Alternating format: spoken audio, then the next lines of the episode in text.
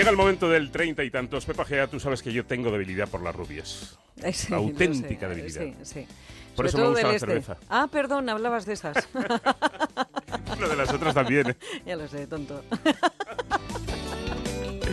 Atención, porque hoy en el treinta y tantos nos vamos a tomar una cervecita. Eh, Sí, vamos eh, en este espacio de cuidarse. Hoy hablamos de la cerveza po- porque hay fútbol, po- porque llega el fin de semana, pero sobre todo porque no las eh, bebemos a barriles en verano. Hoy en el treinta y tantos hablamos del valor energético y nutritivo de la cerveza y nos eh, respondemos a preguntas, respondemos a preguntas del tipo, por ejemplo, ¿qué cerveza engorda más? Bueno, que no te quepa la menor duda que la cerveza que más engorda es la que acompañamos de torreznos. Esa es la más calórica.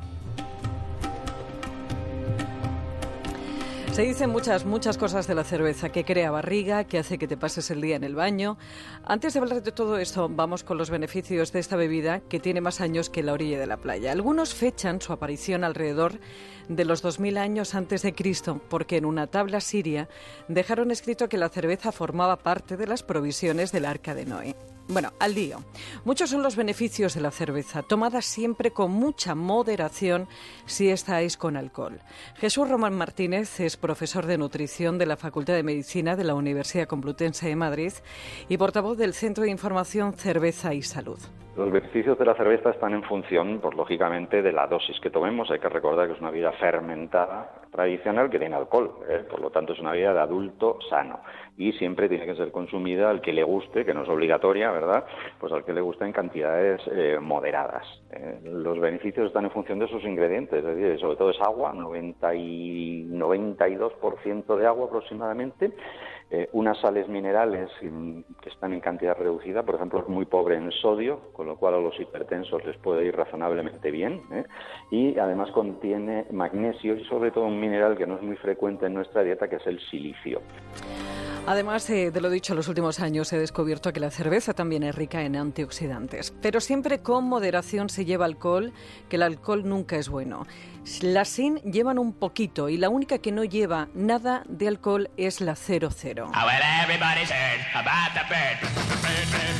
Entre los inconvenientes de la cerveza se encuentra ese alcohol que en cantidades elevadas y en un consumo continuo junto con el gas carbónico puede dar malas digestiones e inflamación de la mucosa estomacal.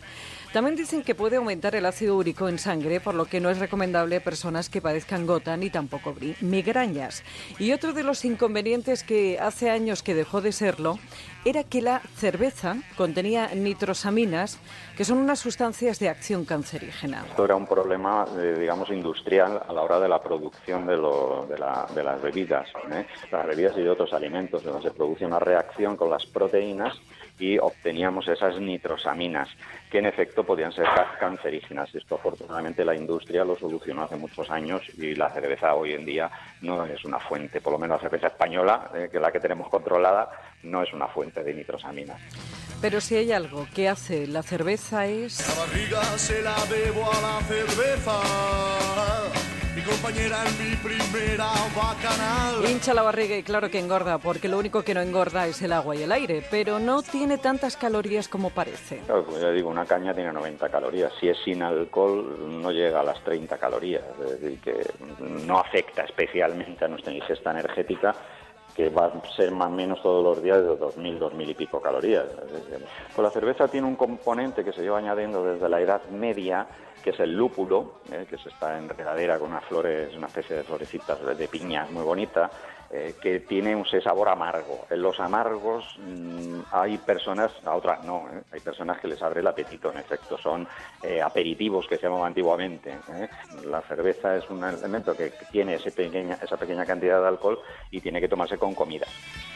No es una bebida hipercalórica, pero tampoco hipocalórica, engorda, porque todo suma, pero sobre todo por la tapa que la acompaña y por el gas. Aunque una cosa sí te digo, como dice el profesor Jesús Román Martínez, cuidadito que a muchos las cervezas nos abren el apetito. Otra de las creencias erróneas es que la cerveza, eh, por ser rubia, tostada o negra, tiene más o menos calorías. Eh, en general, la cerveza, digamos, común, la normal que tomamos en España, la rubia de toda la vida, da igual el fabricante, tiene los mismos valores calóricos, eh, alrededor de esas 90 calorías la, caña de cerveza, eh, y te tienes que ir pues a cervezas muy ricas ya en alcohol eh, o que le añadan otras cosas como algunas que hay en, en, Bélgica que le añaden zumos de frutas por ejemplo para aumentar el, el, nivel calórico.